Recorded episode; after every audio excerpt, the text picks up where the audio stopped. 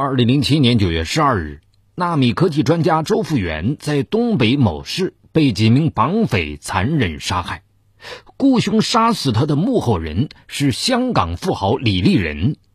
李立仁一直在东北做生意，妻子卓艳妮是一家科技公司的董事长，周富元是卓艳妮公司的合伙人、特聘专家。丈夫雇凶杀人的起因是怀疑妻子和周富元有染，但是事情的真相出乎所有人的意料。敬请收听本期的拍案故事：女董事长。四十一岁的李丽人是香港人，大学毕业后，她来到东北某市投靠有权势背景的叔父。李立人从事市场投资等生意，财富很快滚滚而来。这时，该市一所著名大学的科技园成立。李立人看准其发展潜力，斥巨资与科技园合作，成立了万达投资有限公司。同时，李立人也在寻求合伙人，准备涉足电子、高科技材料等高端领域。他期待着与专家合作，在新的领域里赚取大笔财富。李立人的妻子叫卓艳妮，曾是高分子物理学专业的博士生。李立人便把寻找合伙人的任务交给妻子。之后，一位名叫周富元的教授进入卓艳妮的视线。当时四十岁的周富元是华北一所大学研究中心主任，后被东北一所大学高薪聘请。然而，外来的和尚不好念经。周福元年纪轻轻就担当重任，受到校内很多同行的排挤。最后，周福元不得不向院方递交了辞呈，准备带着他的学术成果移民海外。卓艳妮一直与学术界保持密切的联系，她立刻和丈夫登门拜访周福元，表达了合作意向。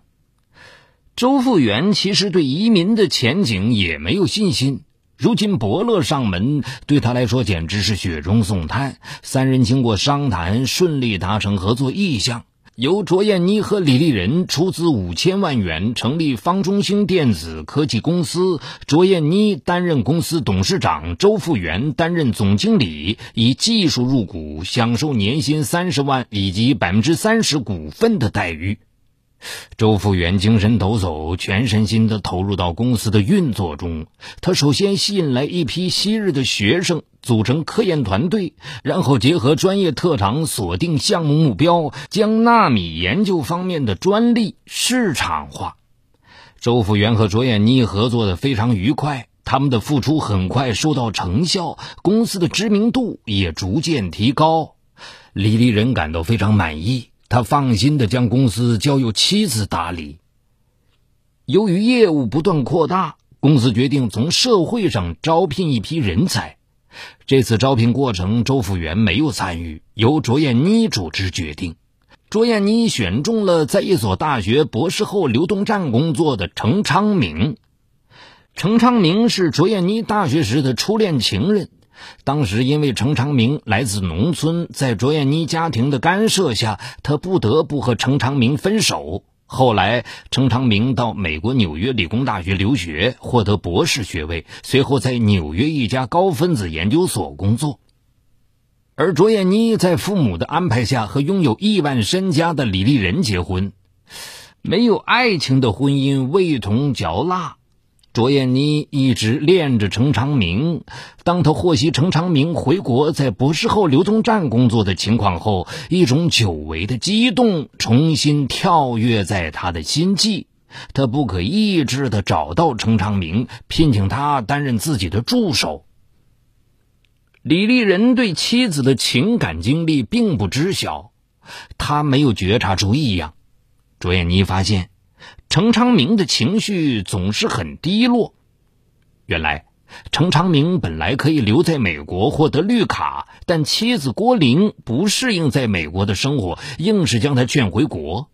因为国内实验室技术落后，程昌明空有一身本领，却无用武之地。说到伤心处，程昌明不禁落泪：“我苦学了多年的本领，因为一个女人给耽误了。”卓艳妮体贴的安慰程长明，两人情不自禁的再次走到一起，跨越了最后的底线。从此之后，卓艳妮和程长明一次次的幽会，因为高分子技术材料的公关一搞就得封闭十天半个月，卓艳妮和程长明得以在合作中有更多的时间进行缠绵，所以根本没有引起周围人的怀疑。时间久了，他们觉得在国内待腻了，想到国外走走。卓艳妮琢磨着以什么借口应付丈夫。这时，卓艳妮突然想起周复原，周复原的妻儿都不在身边，何不拉着他一起出国？这样就可以向丈夫解释，呃，是酬谢周复原，然后堂而皇之的出国游会。二零零六年八月，卓艳妮告诉丈夫。公司研发出一种新材料，工作人员都很辛苦。他想组织一些人去北美考察、游玩、散心。李立仁很快同意了妻子的想法。在他看来，只要这些工作人员能给他带来财源，花点差旅费是应该的。二零零六年九月，卓艳妮带着程昌明、周富元等六人赴美国、加拿大考察。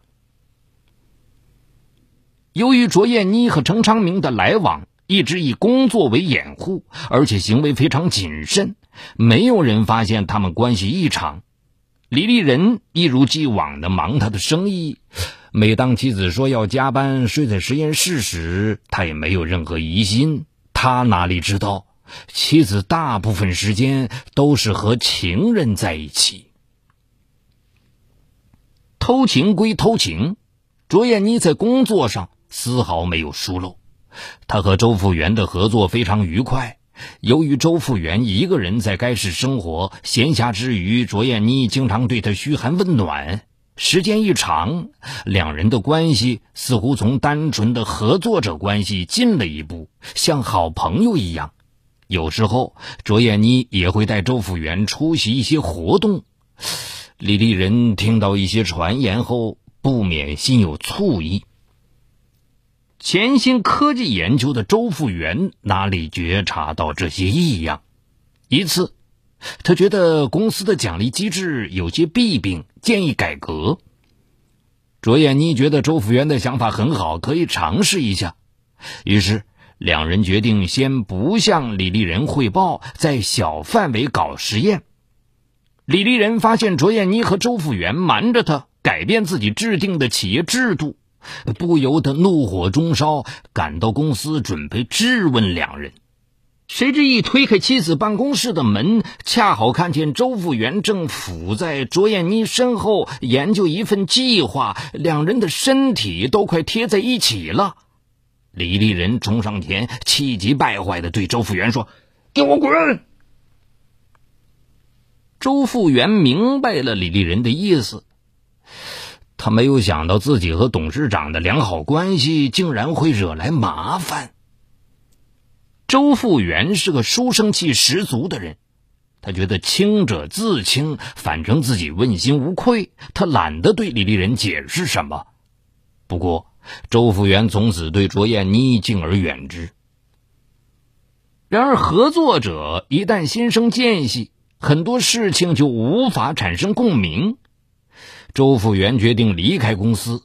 他相信，凭借这段时间积累的经验和财富，自己开公司当老板一定比给别人打工强百倍。虽然卓艳妮拿周复原当自己婚外情的挡箭牌，但她没想到事情竟然发展到周复原要辞职的地步。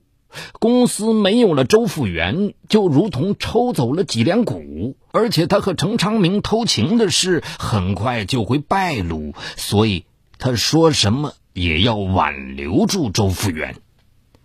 卓艳您知道，要想留住周复原，只有李立人出面解开这个结。当李立人看到周复原的辞职申请时，他意识到了问题的严重性。周复原是一个不可多得的人才，思前想后的李立人决定妥协。他向周复原承认自己脾气火爆，自己以小人之心夺君子之腹。为表诚意，他愿意认周复原为干哥哥，并将周复原的年薪提高到四十万。周复原最终留了下来。为了避免尴尬，周复原每次有事情找卓艳妮时，都会找一个第三人在场。此举恰合卓艳妮之意。一天晚上。卓艳妮和程长明在公司幽会后准备回家，看到周复原还在公司加班，两人拉周复原去酒店吃宵夜。随后，周复原开车送卓艳妮回家。他向李丽人解释说，他们和程长明正在研发一个项目，经常得加班。周复原主动上门说明情况，倒让李丽人感觉自己以前太多虑了。李立人对卓艳妮说：“他相信周复原是个正人君子，并让妻子和周复原搞好关系。这个专家是他们的财神爷呀。”离婚后的程昌明住在办公室里，卓艳妮也经常留宿在公司。妻子比以前更忙碌，李立人有时也会感到不满。但对妻子研究的高科技领域，他又不懂，也不知道妻子整天都在忙些什么。每次回家，卓艳妮都会提到今天他和周复元做了什么，明天又准备和他做什么。他整天把周复元挂在嘴边，表面上是汇报自己一天的行踪，其实是想掩饰自己偷情的行为。周复元这个字眼出现的频率太高了。李丽人的心里很不是滋味。丈夫对周复元起了疑心，卓艳妮只好减少和程昌明约会的次数。她知道，一旦被丈夫发现自己和程昌明偷情，她不仅要损失巨额的财产，程昌明也会遭到李丽人的报复。无法和心上人天天厮守。程昌明催促卓艳妮加快离婚的进展。春节后，李丽人投资的一个科技工程项目，在与人合作的过程中涉嫌欺诈，对方将李丽人告上了法庭。李丽人了解到，这个合伙人是周复原的学生，他立即请周复原帮忙，在周复原的帮助下。状告李立人的合伙人，在李立人返还工程款后撤诉了，官司化解了。可李立人心里总是感到不舒服。二零零七年三月二十五日，卓艳妮再次晚归，李立人突然问：“你是不是又和周复原一起加班呢？”卓艳妮正好借题发挥：“我和你之间已经没有任何感情了。”不如趁早离婚。卓艳妮的绝情让李丽人觉得她早已感情出轨，而且肯定是周复原破坏了她的家庭，她心中愤愤不平。一天，在卓艳妮再次向李丽人提出离婚后，李丽人闯进周复原的办公室，和他大吵一架。李丽人走后，周复原。给在外面开会的卓艳妮打电话，再次表示了无法合作、要求辞职的意愿。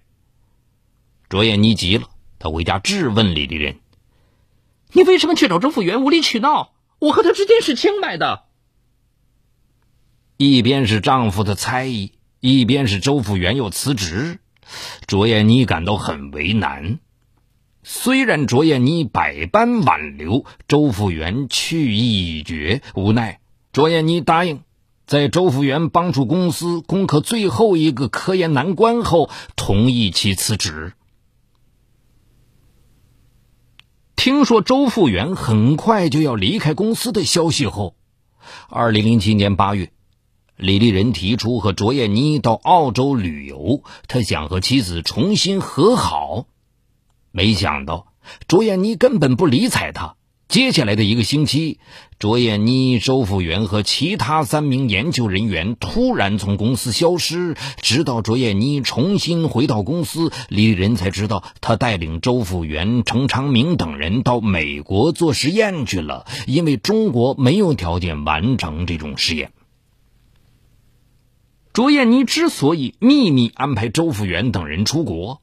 是不想让李立人心生疑虑，没想到这种做法反倒引起李立人更大的猜疑。他坚信妻子和周复元跑到国外肯定是去偷情。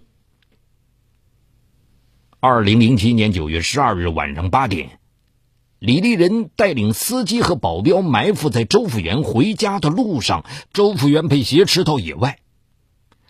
李丽人本来只想吓唬吓唬周复元，让他说出和卓艳妮之间的私情，以便在离婚时掌握妻子感情出轨的证据。然而，平日看起来文弱的周复元根本不吃这一套。李丽人被激怒了，他突然举起匕首扎向周复元的腹部，鲜血让李丽人震惊了。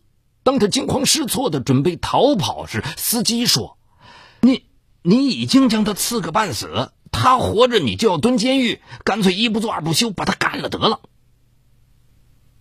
此时的李立人已经没了主见，保镖抡起铁棒向周复元砸去。科技专家周复元的失踪很快引起警方的高度重视。通过观察周复元每天上下班必经线路的电子录像，警方终于发现了周复元被挟持的线索。随后将李立人等人抓获。警方在调查案情的过程中发现，程昌明才是卓艳妮的婚外情人。李立人得知真相后，后悔不已。好，感谢收听这一期的《拍案故事》，更多长篇精彩内容，也欢迎您关注我的另一个栏目，就在蜻蜓 FM 搜索“雷鸣故事会”，雷鸣的鸣是口鸟鸣。